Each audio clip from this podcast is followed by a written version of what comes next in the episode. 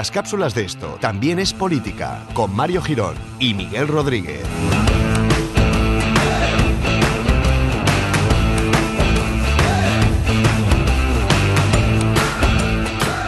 Hola amigos y amigas politikers, bienvenidos, bueno pues podríamos decir una temporada más a Esto también es política y en este caso hemos cambiado un poco el orden de, de producción, producción que es una palabra muy técnica que me ha apetecido usar nada más empezar, de producción del podcast y vamos a empezar por una pequeña cápsula. ¿Qué tal estás Miguel? ¿Cómo andas? Pues muy bien. Te voy a dar la mano te- para No, saludarte. favor, Hola, ¿qué tal? favor. ¿Cómo estás? Joder, cómo me gusta tocarte. No se oye eso, y, pero bueno, como lo hemos dicho, la gente Eh, confía. Hombre, esperemos. Eh, para la próxima ya ponemos unos vídeos o algo. Sí, sí, sí, que es uno de los objetivos que nos pusimos el año pasado. Qué bueno que muy bien, en- encantado, sí, hace un lustro. Eh, muy bien, encantado de volver aquí a esto también es política, a las, a las cápsulas. A las de cápsulas. Esto también es política. Efectivamente. Y pues nada, eh, deseando que, que llegue el momento de poder usar la palabra pertocar, que es una palabra Oh, que me ha gustado mucho este verano. Pertoquemos, pertoquemos y protocolicemos, que también se ha usado mucho en ámbitos un poco más deportivos, pero bueno, también nos podemos orientar hacia esos mundos. Bueno, porque esto también es política. Efectivamente, esto ya se puede usar para todo. Bueno, pues arrancamos nueva temporada. Eh, por cierto, felicidades porque cumplimos un año en agosto. No lo celebramos ni nada, pero bueno, yo te lo felicito. Bueno, tampoco los. A mí me ha dolido mucho que los, los telegrames no, no se hayan acordado. Ya, Eh, estaban de vacaciones y bueno, filosofando. Sí, que es lo y que pitufeando. Y pitufeando. bueno, en esta pequeña cápsula con la que arrancamos vamos a intentar hacer un pequeño repaso. Ya sabéis, las cápsulas son algo pequeño, mm, fácil, de fácil escucha y que te lo puede llevar a cualquier sitio. Yo qué sé, que estás en el Carrefour, pues muy bien para escucharlo ahí. Sí, sí. Eh, o en el parque. Por ejemplo. También para no tener que aguantar al niño mientras llora. Por ejemplo, es muy una bien. capsulita y muy rica. Paternidad a tope. Bueno, pues eso, vamos a intentar resumir un poquito lo que ha pasado este verano en los ámbitos políticos eh, nacionales, internacionales, incluso de otros planetas. Mm, sí, sí, por supuesto. Saludos a todos nuestros oyentes interestelares. Efectivamente. Imagínate que esto de las ondas algún día rebote en el espacio y se nos escuche en- donde haya otras personas. No personas, no quiero denominarlas como personas. sí, otras cosas. Efectivamente. Bueno, pues cuando quieras empezamos porque si no nos metemos en un lío galáctico. Bueno, el primer tema que fue uno que en esta reunión pretemporada parece que mostraste como mucho, Sí. ¿no? mucho interés. Que No me fue acuerdo. Mariano Rajoy declarando en la Audiencia Nacional por el caso Sí. Gürtel. Sí, sí, sí. Creo que además dio muchos datos. Sí, eh, que mi- mis apuntes concretamente se resumen en no sé. Creo que fue todo lo que respondió y también meterle alguna pullita a los abogados que le preguntaban, Claro.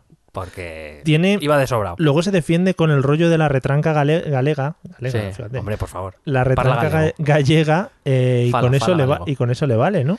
Pues debe ser eh, eso y que a vez, de vez en cuando sueltas frases del tipo eh, somos, sentimi- eh, somos sentimientos y tenemos seres humanos, ¿sabes? Sí. Y dices tú, "Ah, qué majo. Sí, ¿sabes? sí. Y ya está. Y luego dices, no sé, no sé. Y ya está. Y luego dice, hombre, esa pregunta desde luego, ¿sabes? Primero de parvulario, ¿eh? ¿Sabes? Cosas de este tipo que bueno. No, no, eso no, eso no. Que de hecho ya en una, hasta el juez, el presidente del tribunal tuvo que decir, bueno, ya, eh, está pasando. que mm, eh, todos estos, o sea, esto es en espe- específicamente lo de la Gürtel, que era una comisión de investigación. o- No, no, la Audiencia Ah, la Nacional, Audiencia eh, Nacional. son las sesiones orales del juicio. Y bueno, ha ido para decir que no sabía nada. Que Vale. a pesar de haber sido jefe de las campañas eh, electorales en las cuales pues Gürtel ahí estuvo inflando dinero, él no sabía nada. Claro, pero luego si todo eso se demuestra, eh, le pueden meter un paquete. No, claro, evidentemente. Eso está jurado Parece, sobre, parece que va. Sí, hombre, ha dicho, juro decir toda la verdad, nada más que la verdad. eh. sobre Eso- la Biblia. Claro. Eh, en principio, supongo que será difícil demostrar que hay alguna conexión. Además, sinceramente, yo es que le ves y dices, me creo que no sepas nada. O sea, O que no se lo contasen los otros, ¿no? En sí, plan, eso puede ser, o sea, eso puede ser. Es en plan, no, No. se lo contéis a, a Mariano, que es el boca chancla del grupo. Y... Claro. Y, y tal, pues, entonces supongo que será difícil, pero si se llegase a demostrar que efectivamente si él tenía el conocimiento de lo que estaba pasando, evidentemente a él le, le puede, le puede caer un puro. También tengo otro apunte que es que fue, eh, hubo hasta un total de 14 preguntas por parte de los abogados eh, rechazadas, que fue el presidente del tribunal, que se llama Ángel Hurtado, decidió que ni siquiera las respondiera. No sé, no sé si fue porque las preguntas le parecieron capciosas o, le pare- o simplemente dijo, mira, ¿para qué? Si es que va a decir no sé. no Ya. sé. Ya. Que faltó des- levantarse el, el presidente del tribunal y decir que no lo sabe. Que no lo sé, no lo sé. Sí. Y básicamente en eso se resume el hecho de que nuestro presidente del gobierno fuera a declarar a un tribunal. Yo no sé si en otros países se considera, mm, no sé, vergonzoso el hecho de que llamen a un presidente a, a- a un tribunal por una acusación tan directa, o por lo menos como testigo. Claro, sinceramente es que no tengo conocimientos de que a muchos presidentes se le haya llamado a juicio para empezar. En cualquier caso, si se le llama a juicio como testigo, que es como se le ha llamado, en principio no debería haber ningún problema. Se le llama como testigo, va a declarar y punto. Ya. Otra cosa es que digan, ay Mariano, Pero se Algo. supone que los testigos están para aportar algo, ¿no? bueno, él ha aportado que no lo sabía. Vale, es en plan, no me habéis llamado, yo no, es que no lo sé, no lo sé nada. yo vengo porque me lo habéis ordenado. Claro. Porque quiere ser igual que todos los españoles y muchos españoles. Bueno, eso después, después de pelear que no quería ir. O sea, decía, el hombre, un problema de seguridad. Digo, si es el tribunal, o sea, si es la audiencia nacional, ahí hay más seguridad que, Sí, sí, sí. que no sé qué problema hay. Pero bueno, está ya está, hecho. O sea que resumiendo, se ha pasado un buen verano, ¿no? Sí, Ahora sí, o sea, Le está moviendo un poquito ahora, pero. bueno, estuvo ahí un poquillo animado, bueno, luego con lo de, tristemente, con los atentados de Cataluña, o sea, tampoco ha tenido un verano demasiado plácido, Es verdad. pero bueno.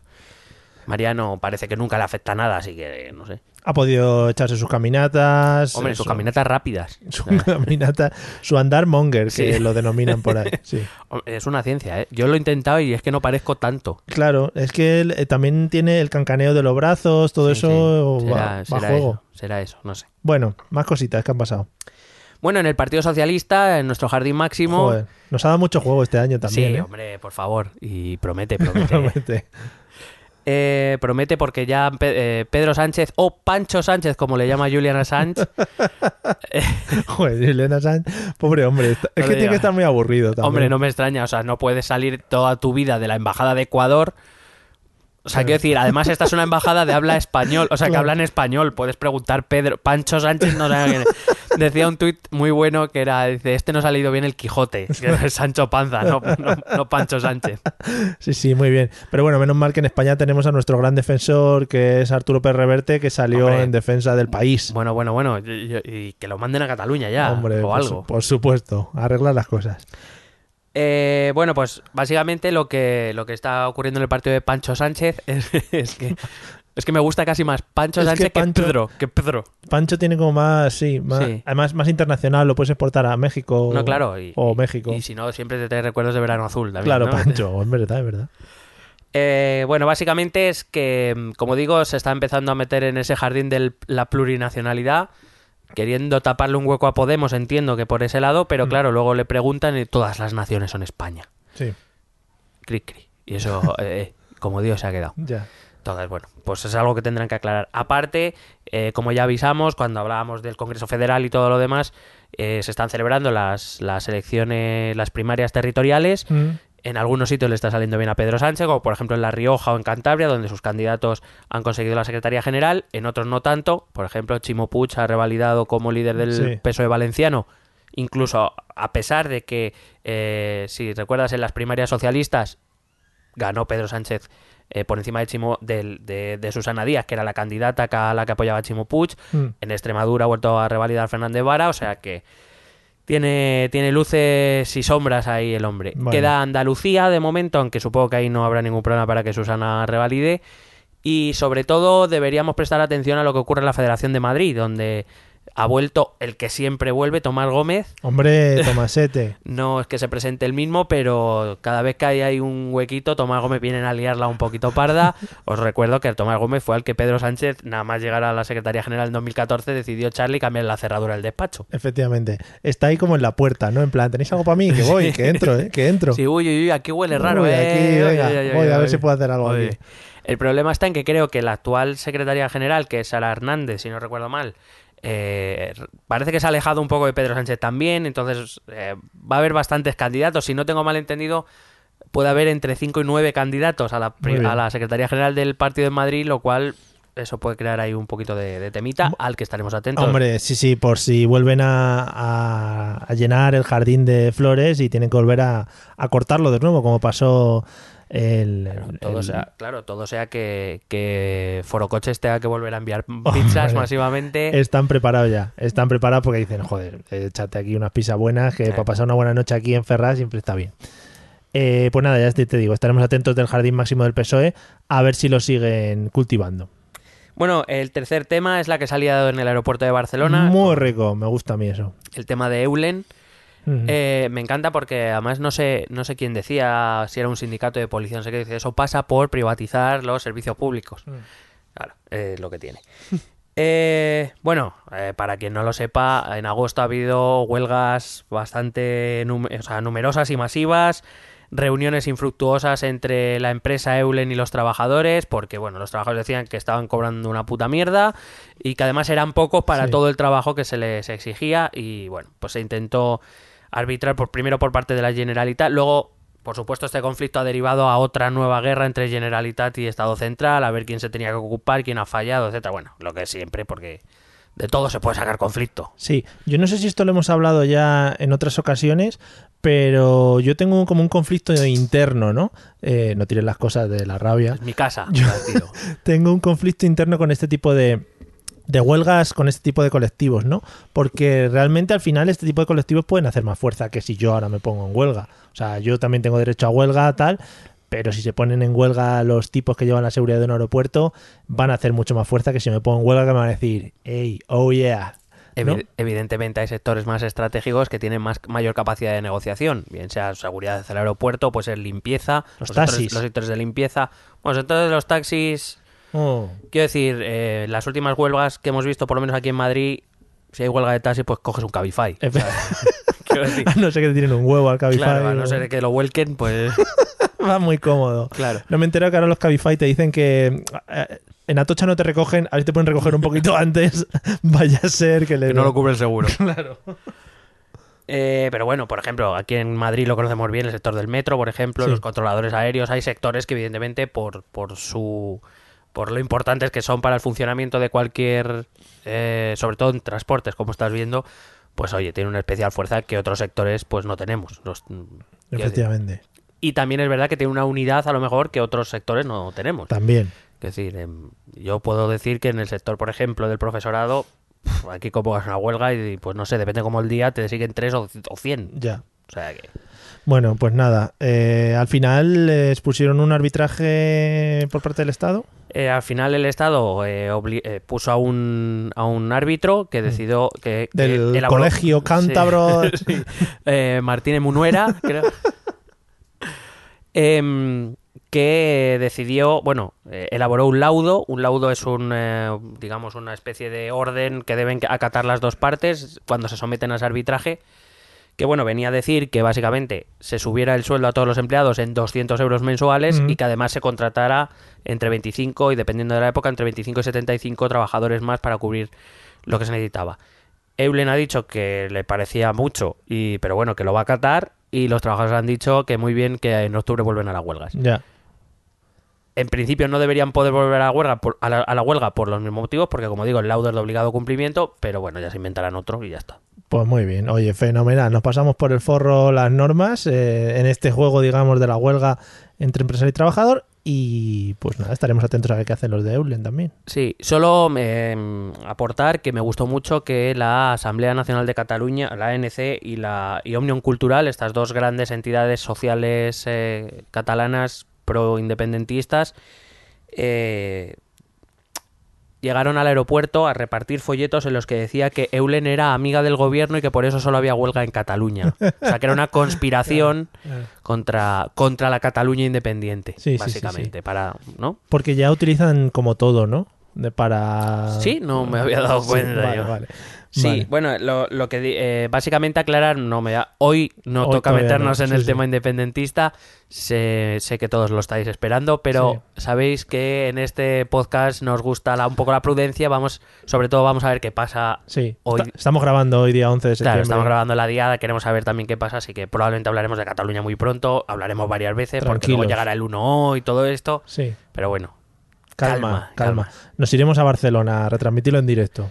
Sí. Así nos ganamos alguna corre- colleja. Correcto.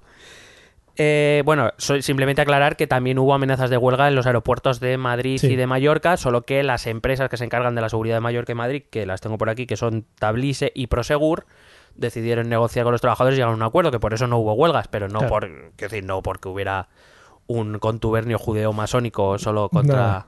Contra la Cataluña independentista. Bueno, pues nada, ya estaremos atentos a ver qué pasa en octubre con los amigos de Eulen, a ver si no bloquean el aeropuerto del Prat.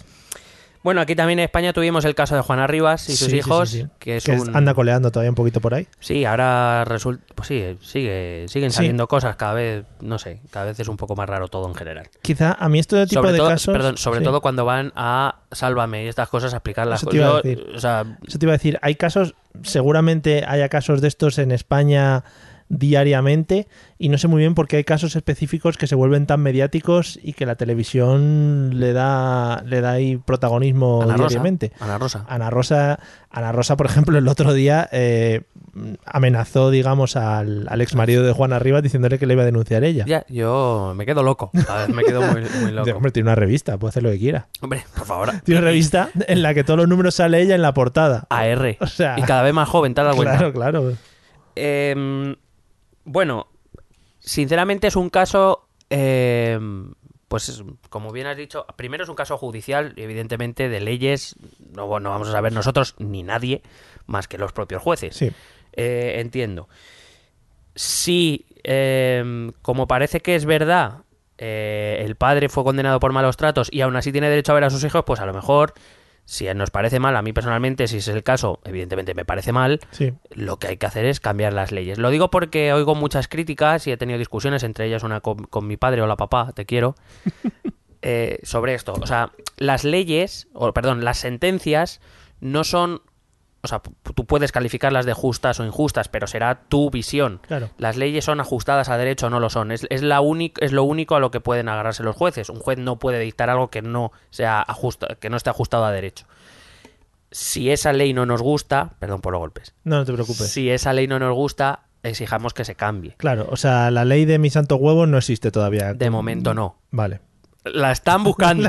Vale, la vale. están buscando, pero de O sea, que llega no. un juez y diga, no, y diga, no, es que esto me parece que eh, pasa un poquito de lo que viene estipulado para esta, para esta pena y yo le voy a poner un poco más. No se puede. No se puede. Evidentemente un juez hay, digamos, el juez tiene un territorio, digamos, en el que su interpretación podrá variar hacia un lado hacia el otro, pero las leyes son las que son. Si, como digo, no os parece mal que un condenado por maltrato pueda ver a sus hijos o le quite la custodia a sus hijos a su madre, lo cual es algo que podemos entender todos, Sí, sí. que se cambie la ley, pero un ley no una- un juez no puede decir, "No, no, los niños se quedan con su madre porque tú has sido condenado por malos tratos" porque no hay ninguna ley que le permita hacer eso. Claro. Entonces, sobre todo he traído el caso aparte por estos tweets que yo nunca entendí, estos hashtags de yo soy Juana o "Jo- Juana, está, en mi casa. y cosas de este tipo. Oigan, lo de Juana está en mi casa está muy bien, a modo de solidaridad Ah. y tal, pero nadie puede llevarse a sus hijos a la brava porque sí. Que al final quizá ha empeorado un poquito el resultado de... Fíjate que probablemente los jueces no hayan decidido no tenerlo en cuenta en tanto en cuanto, bueno, pues Sí. es una madre que está luchando por sus hijos, etcétera. Y un juez puede tener esa cierta permisividad hasta que llegó la jueza y le dijo, mira, tienes hasta este día para dar los hijos Claro. y a partir de ahí vas a tener un problema. Decidió entregarlos, etcétera. Pero que, mm, que yo entiendo la indignación de la gente, o sea, si Sí, te sí, dices, sí. no, es que los hijos se van con el padre maltratador, pues yo lo entiendo, es, es- no, no, no me entra en la cabeza, pero es que la ley, de momento es la ley. Claro.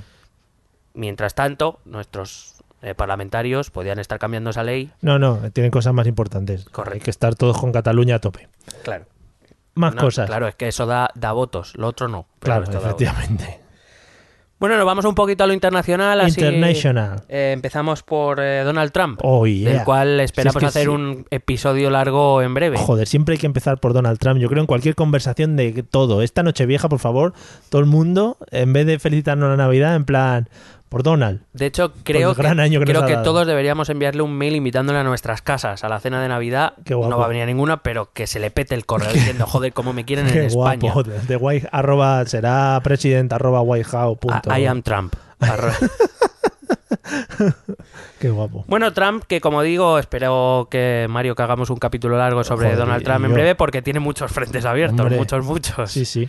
Eh, se le ha complicado el tema de Corea del Norte este verano, ¿no? Mm. Con un Kim Jong-un que... eh, Está un poco chulito Que- el, el Kim Jong. sí, parece que tiene unos huevazos ahí. Y unos misilacos también. Eh, ¿Has visto? Eh, hay un gráfico muy bueno que se ve eh, dónde, hasta dónde se supone que llegan los Sí. misiles de Corea del Norte y hace como una curva que justo, justo, justo pasa por Francia y deja a España fuera. Claro, hombre. Es como So- el man- y nosotros nos libramos, claro que sí. Somos Pues está. amigos de Kim Jong. Hombre, claro, por favor. Además tiene, tiene una cuenta en español, un fake norcoreano que, le- Hombre. por favor, le tiene ahí... Yo lo flipo con los misiles de este hombre y con los misiles de Corea del Norte porque se le ir acoplando cosas. En plan, no, no, ya el misil ultramarítimo este que tiene el acoplado, no sé, que ve un bomba nuclear de la hostia, de la leche. Sí, pero lo, o sea, lo mejor de todo es que hace dos meses se le caían al mar y ahora ya son transcontinentales. O sea, Sí, es sí, impresionante sí. La, la- ¿no? la, la técnica. Lo puede lanzar con una precisión que, vamos, le cae a Trump en el peluquín este que me lleva en el flequillo. Loco. Bueno, sí. Bueno, ahí lleva el, el botón de las armas químicas, lo lleva ahí. Bueno, nos lo tomamos a broma, pero realmente como salte un día la chispa ahí entre cualquiera de los países adyacentes o Estados Unidos o, o- o al tío este que parece que está un poco loco le dé por lanzar unos misiles, se puede liar una gorda. Yo a ver, yo personalmente, a ver, yo te digo que antes lo invaden, eh, de verdad, vamos. y, y ahí no le duelen prendas Sí, a sí, sí. Donald. De todas maneras, yo por ejemplo no entiendo muy bien el papel que está jugando China, porque es que hasta Rusia está diciendo, oye, ya, ¿no? Sí. Lo que pasa es que China, China lo que teme es que eh, Corea del Norte sea una. no quiere, por decirlo de algún modo, no quiere em, resoluciones militares, porque lo que teme es que el ejército se le meta por Corea del Norte. Claro. Ya, pues párale tú, o sea, es que es muy fácil. De todas maneras, sabemos que en Corea del Sur ya Donald va a, poner todavía más baterías de misiles antiaéreos. Claro. Para, para lo que, por si a alguien se le ocurre dar un sea. botón, pues él tiene muchos botones. Sí, sí, sí. Puede hacer así, como cuando tocas el piano que no tiene ni idea. Como el, es que no me sale el nombre, el de Mecano. Hombre, Nacho, Nacho Cano. Nacho Cano. Nacho Cano. Sí, que tampoco tenía mucha idea, ¿no? No, no, te aporreaba. La Al final la música esta era muy de aporrear teclados. Sí, no, y de, y de rima bueno, Claro, machadiana, ¿no? Sí, sí, muy bonito. Casi como Lorca eh, en marcha en Nueva York y los jamones son de. Efectivamente. O sea, yo con eso redondearía todo el episodio. Bueno, eh, Donald también tiene el tema. ha- esto el tema lo ha abierto él. Mm. Así de repente ha salido por petenas y ha dicho que va a, mandar- va a volver a mandar más soldados a Afganistán. Ah, claro. Es verdad que Afganistán, y eh, en el episodio de esta semana que vamos a hablar sobre terrorismo, va a salir el tema de Afganistán brevemente, pero va a salir porque en Afganistán, que se suponía que la guerra ya había acabado, que los talibanes ya habían Mm. se habían quedado en una parte pequeña del, terror, del terreno, pues parece ser que no es tanto y que los talibanes siguen teniendo controlado buena parte del terreno, así que por lo visto Donald cree que hay que volver. Claro. Vamos a liarla otra vez por ahí por Afganistán. Eh, espera, porque a veces no entiendo ni mi letra. Eh, ah, bueno, eh, fabuloso. Bueno, desgraciadamente Estados Unidos y toda la costa del Caribe están viviendo momentos eh, difíciles. Sí. Ya vino Irma, o Irma es la de ahora. Irma, es la de ahora. Ya, pues entonces ya vino otro, Harvey, Harvey. Harvey, sí. Vino Harvey que pasó, que ya destrozó una parte. Ahora ha Ah. venido Irma que está destrozando otra. Que, bueno, Cuba la ha pasado Sí, sí, por el cepillo. Eh, además, en México ha habido un terremoto de más de 8 grados en la escala de Richter. O sea, es una zona que está viviendo a día de hoy eh, bastantes desgracias. Eh, pero bueno, no se puede decir que. No se puede negar que Donald Trump tiene un. ¿no? Tiene una especial habilidad para sacar noticias en los momentos cumbre. Mm, horas antes de que Harvey tocara la costa estadounidense, decidió indultar al sheriff Arpaio, el sheriff Sí. más eh, xenófobo y racista que te puedes echar a la cara. Ese que en su cárcel, la cárcel que dirigía, vestía a los latinos convictos con eh, ropa interior rosa. Muy bonito. Muy bonito. Joder. Era- es que estaba patrocinado. Sí, por Ausonia. no, Sonia. Sí, sí. No, ha, tenido también alguna polémica porque no ha dejado su campo de golf de, no sé de Miami o algo así para que se alojara la gente. Ha dicho, El no, mar no, a lago, claro. Aquí, La- Que aquí no entres chuma, por favor. No, no. por- que me lo ensucian. Sí, sí, sí. va a venir un huracán. Sí, O sí. Y bueno, que no se nos olvide el tema, y aprovecho y ya lo conecto, el tema de Estados Unidos-Venezuela. Oh, yeah. También otro frente abierto Sí, muy rico. Donald Trump ya ha dejado dicho que para solucionar lo que está pasando en Venezuela, él tiene abiertas todas las opciones. Eso significa cliqui cliqui, Hombre, pistolicas. Ya. eh, yo creo que debería ir uno a uno. Es decir, eh, Kim Jong, eh, first, you. Eh, Second, Madur. You, wait a moment. Es que le está, le está, se le está acumulando el trabajo. Claro, quiere, quiere, pues eso, como los antiguos conquistadores, coño. Mira, Carlos V empezó con una tontería así y al final se puso, se puso y mira, Y un imperio. ala, y a correr. Pues este igual. Dice, pues no nos llamamos América nosotros mismos, pues coño, todo el continente para nosotros. De hecho, está tardando. A Pues me, parece, me parece que lleva ya. Joder, lo- ¿Sabes qué pasa? Que yo tengo la sensación que Trump lleva como. much- Han pasado muchísimas cosas, está haciendo como. Sí, y, sí, ya, sí. y lleva siete meses. Sí, sí, menos de un año. ¿eh? Ocho Eso- meses. Es que es un cachondo este hombre. Madre mía, que nos quedan tres, más de tres años todavía de esto. Sí, sí, esto puede ser, vamos, alucinante. Bueno, digo, conectamos con la con lo que está pasando en Venezuela, la famosa constituyente que Maduro se ha sacado de la manga. Yeah. eh, y bueno, episodios que, que algunos hemos visto que se acercan mucho ya a lo que podríamos denominar casi una guerra civil. Es bastante preocupante y peligroso y, y a ver cómo se salda. En principio a finales de este año hay elecciones regionales. Veremos si habrá elecciones regionales o no, porque visto cómo está el tema, no sé yo si... Lo que, no sé, lo que me extraña, igual es que desde el ámbito internacional estamos viendo unas imágenes que realmente no son las que son, que podría ser, que pudiera ser. eh, y desde allí no lo están viendo así y viven en un país de la piruleta y tal, pero que el señor Maduro salga diciendo, rollo, no, no, si aquí no pasa nada, aquí está todo muy bien y todo el mundo está muy contento, me parece un poco extraño. Bueno, eh, estamos trabajando en ello, que, Vale. que Igual, diría. igual también le tienen engañado y le muestran unas imágenes, yo qué sé, de grabadas. El problema, yo creo que la cuestión de Venezuela, que ya se ha enquistado muchísimo, yo creo que está en un momento que es difícil que Zapatero consiga que hablen. Es que, madre mía. Pero, pero me sorprende que no haya más actividad internacional presionando en la Ya. zona. Personalmente me, me sorprende. Pero bueno, parece ser que Venezuela está muy bien con una política. Sé que no solo ocurre aquí. En Francia, Mélenchon también lo, también lo sacó, el tema de Venezuela, etcétera. O sea, no sé si es que interesa que Venezuela siga en ese conflicto para poder seguir sacándolo como tema recurrente Sí. cada X tiempo o qué.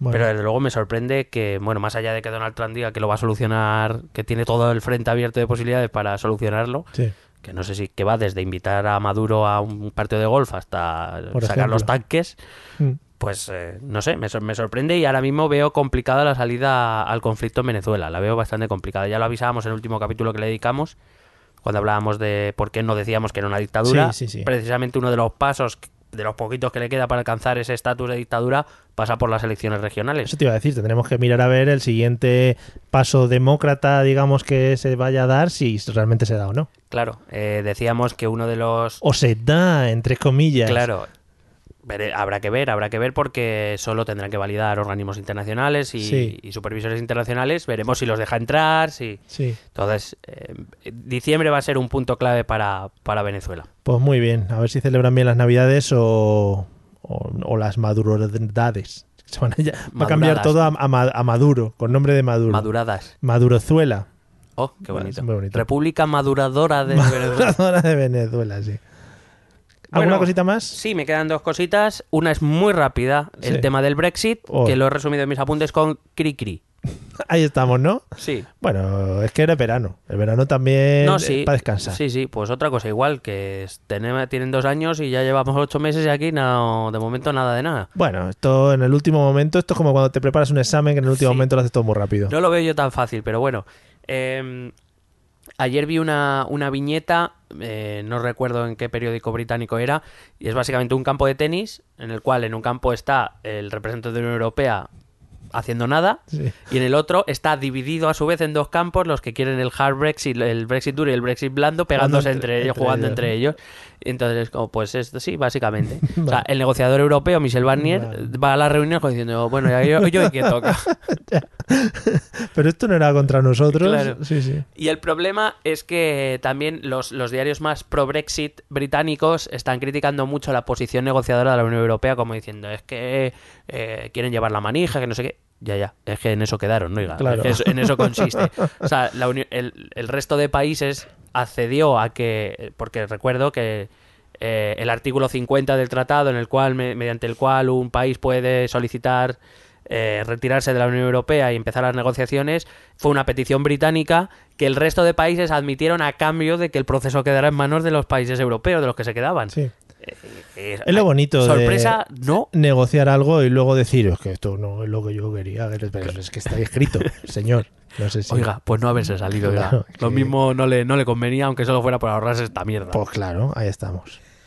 Bueno, y la nota desgraciada del verano, que fueron los atentados de Barcelona. Ah, la nota de gracia de. No, desgraciada, Sí, nota ah, desgraciada. Te entiendo nota de gracia, no, la nota de gracia ha habido ya anteriores. No, la nota desgraciada del, más desgraciada del verano, que fueron los atentados de, de Barcelona y de Cambrils, que Sí. siempre son los atentados de Barcelona Sí, y sí, de al final Cambrils, está relacionado. Claro. Em, que, que bueno, que dejaron 16 muertos, eh, muchos heridos. Afortunadamente, eh, todos los que estaban críticos han salido ya de ese, de ese estado, o sea que no se teme ya por más vidas. Pero que bueno, que como, como siempre, un atentado siempre deja, deja huellas. Bien lo sabemos aquí en Madrid, que recibimos el, el, el primer aten- bueno, el gran atentado yihadista que se ha hecho en Europa, que, que fue el 11M, sí. 11M. Y bueno, pues eh, así para resumir el veranito está muy bien, ya estamos aquí, nos encontramos con puntos calientes, Cataluña por supuestísimo, Por supuesto. sí. Es Ah, no, para meterla. joder. Sí, sí. claro. Tú te estás haciendo ahí si acaso, ¿no, amigos? Desde, sí, claro, desde que me he venido de Valencia, pues practico de vez en cuando el valenciano catalán. Como, como seguro que esa- eso es lo que querías decir, valenciano-catalán. Buh, es verdad, lo siento, eh, lo siento. Bueno, ya, criticadas para el primer episodio, no pasa nada. Nada más entonces para el verano, Yo, de lo que ha pasado en el verano, digo. yo no... Me parece un buen resumen. Eh, evidentemente todo tiene su chicha y todo tiene su cosa y de algunas cosas entraremos un poquito más a hablar eh, o a concretar en ellas, pero poco a poco, porque tenemos una temporada Poc muy larga. Poco a poco. Vamos a decir palabras y si no las sabemos, evidentemente no las inventamos, como hacemos aquí en, en España, iba a decir. Sí, es que la Sí. voy liando. Sí. Es que... Sigue, sigue. Bueno, pues hasta aquí la cápsula. Perdonadnos que se nos haya ido un poquito más de tiempo esta pequeña cápsula, pero era, era necesario para explicar un poquito qué es lo que ha pasado durante el verano. Y esta media horita, bueno, pues la disfrutáis porque nuestras voces, Perdón. nuestras voces siempre son muy de disfrutar. Eh, nos vemos, si te parece, en el, en el episodio que vamos a grabar ahora. ¿Vale? Venga, yo cierro los ojos y ya te veo ahora. Venga, amigos, nos vemos próximamente. Hala, Dios. Besete.